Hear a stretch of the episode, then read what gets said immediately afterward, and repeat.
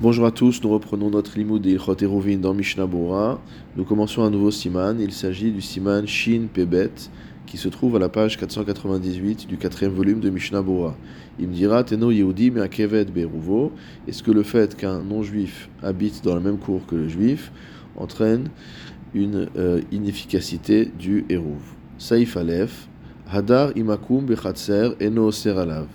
Un juif seul qui habite avec un non-juif dans la même cour. Eno Seralav, la présence du non-juif n'interdit pas aux juifs de porter dans la cour, contrairement au cas où ce sont deux juifs, et oui, il est impossible de porter dans la cour commune aux deux juifs tant qu'un hérouve n'a pas été fait. S'il s'agit donc d'un non-juif avec un juif, le non-juif ne permet pas d'interdire aux juifs de porter. darim batim, jusqu'à ce que nous ayons deux juifs qui habitent dans deux maisons différentes, veosrim zealze, et qui déjà s'interdisent l'un l'autre de porter, tant qu'il n'y a pas de hérouv, az akum oser alehem. Alors le non-juif également va avoir la capacité à leur interdire de porter. Venomoil shevatel akum reshuto, et le fait que le non-juif annule son domaine vis-à-vis d'eux ne marche pas, contrairement à ce qu'on avait vu avec un juif. Et là, tsarir shiaskiru mimenu. Mais au contraire, les juifs sont obligés de louer son domaine. Mishnah Bora Saif Katan Aleph, Eno Oser Alav. Lorsque un juif habite dans la cour et qu'il y a un non-juif avec lui, il ne lui interdit pas de porter. Demi karadin dirat akum ena chashuva dira. Car a priori, selon le strict din, l'habitation du non-juif n'est pas considérée comme une habitation au sens plein du terme. Et là, des chachamim gazru mais l'interdiction qu'ont placé nos sages de porter en présence du non-juif, c'était uniquement pour faire en sorte que les gens n'aillent pas habiter avec un non-juif et n'aillent pas apprendre de son comportement.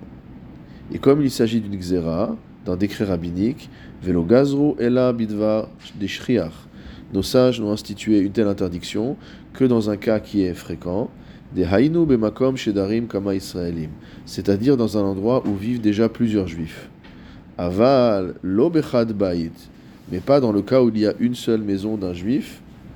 C'est un cas qui n'est pas fréquent. Dans la plupart des cours, il y avait plusieurs maisons, et donc il y a généralement plusieurs juifs qui habitent ensemble et un non-juif qui est là. Delo shiador binakum, car à l'époque des Chachamim, il n'était pas fréquent que les juifs habitent parmi les non-juifs, et donc une telle xéra n'a pas été prise. Des Hayou Hashudim Ashfichut Damim. Pourquoi? Parce que les non-juifs étaient soupçonnés euh, d'être, euh, dirais, sanguinaires, de pratiquer le meurtre. Et donc les juifs n'étaient pas en sécurité lorsqu'ils habitaient dans des villes non-juives.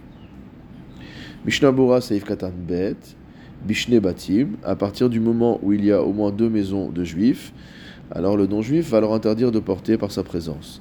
Aval Bechad Bait, mais si c'est une seule maison, Afilu Yashkama Anashim Veochlim Kol Echad Bifne Atzmo, même s'il y a plusieurs personnes dans cette maison et que chacun mange de son côté, Kechad Chashive, ils sont considérés comme une seule personne, comme une seule maison. Le Aruch HaShulchan explique également que la raison est la même, à savoir qu'une telle configuration n'est pas fréquente, et donc les Chachamim, dans ce cas-là, n'ont pas pris de Xera. Mishnah Bora Saif Katan Gimel, Veosrim Zealze, donc euh, à partir du moment où ils sont deux maisons au moins, et où le juif interdit à l'autre de porter tant qu'il n'y a pas de hérouf, les apuke bemakom shena mosrim zalze. Donc cela vient exclure un cas où le juif n'interdit pas à porter à l'autre juif. Kegon av ou banav chez mekablim pras meito, comme le cas qu'on avait vu d'un père et de ses enfants, où les enfants reçoivent euh, une rente de leur père, reçoivent de l'argent de leur père. À ce moment-là, chez Nam Tzrichim La'arov, ils n'ont pas besoin de faire un héros entre eux. Afilu Emdarim Kolechad Bifneatzmo, même si chacun habite une maison euh, personnelle, individuelle, qui dimvo arbe siman shin comme nous avions vu au siman shin aïn, aïn sham va voir là-bas. Basé en akum oser aleem, dans ce cas-là, la présence du non-juif n'interdit n'a pas comme conséquence d'interdire de porter. Et ils n'ont pas besoin de louer son domaine. En revanche, s'il y a deux maisons, Azanochi Oser le Shulchan nous a dit que le non-juif va leur interdire de porter. Ça veut dire quoi? Katan Yoil Eruvan, chez Meharevin Benehem, c'est-à-dire que le Eruv que les deux juifs vont faire ensemble, classiquement, pour pouvoir porter dans la cour, ne va pas marcher. Tant qu'ils n'auront pas loué du non-juif sa partie, donc dans le domaine commun. Mishnabura Saif le Shulchan nous a dit que si le non-juif annule son domaine, comme on avait vu concernant un juif vis-à-vis d'autres juifs, alors enomoil, ça n'a pas de Kemo Israël, Shelo Erav Im Bene Chatzer. Au Seif Katanhe, le Mishnah nous dit que c'est comme dans le cas d'un juif, Shelo Erav Im Bene Chatzer. Là-bas, on avait vu que si un juif n'a pas participé au Hérouv, il peut annuler son domaine. Chez Mevatel Reshuto Kedele Atir Shar Bene Chatzer Letaltel, il interdit son il annule son domaine aux autres pour pouvoir leur permettre euh, de porter dans la cour. Kedim voir Besiman Shinpe, comme nous avons vu juste avant, au Siman Shinpe. Donc ça, ça ne marche pas pour un non-juif. Pourquoi?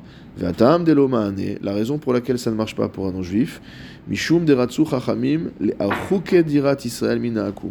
Parce que les chachamim ont voulu éloigner l'habitation du juif de celle du non-juif. Et c'est pourquoi, ils ont été plus stricts, et ils ont dit des Elo Takana, qu'il n'y a rien à faire pour pouvoir permettre aux juifs de porter, jusqu'à ce que les juifs louent du non-juif sa partie dans les parties communes. Ben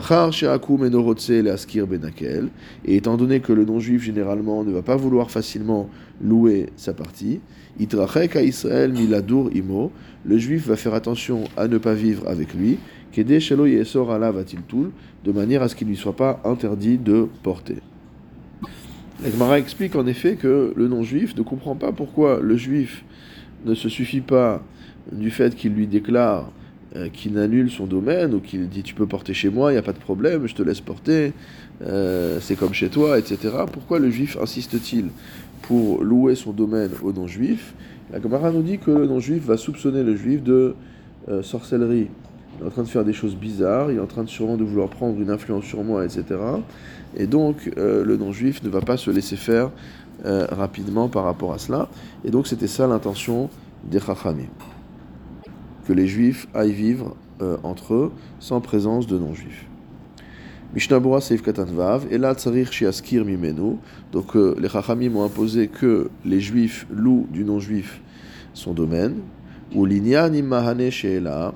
Alors maintenant, il y a une autre question, c'est que parfois on ne veut pas mettre d'argent, on va dire est-ce qu'on peut emprunter? Est-ce que emprunter le domaine, c'est comme si on le louait? Taloui bishte adeot yudbet. Cela va dépendre des deux déot que nous verrons au saif yudbet. Ou deharishona sham lomahane. Et selon le premier avis qui apparaît là-bas, lomahane, on ne peut pas emprunter au non-juif son domaine, on est obligé de lui louer.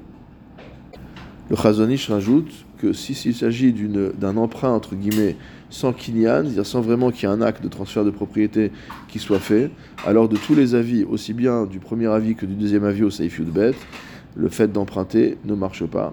Et donc on est obligé de faire une sechirout, on est obligé de louer aux non-juifs ses parties, c'est-à-dire sa, partie des parties communes, pour pouvoir permettre au Hérouv d'être efficace dans l'endroit où nous vivons.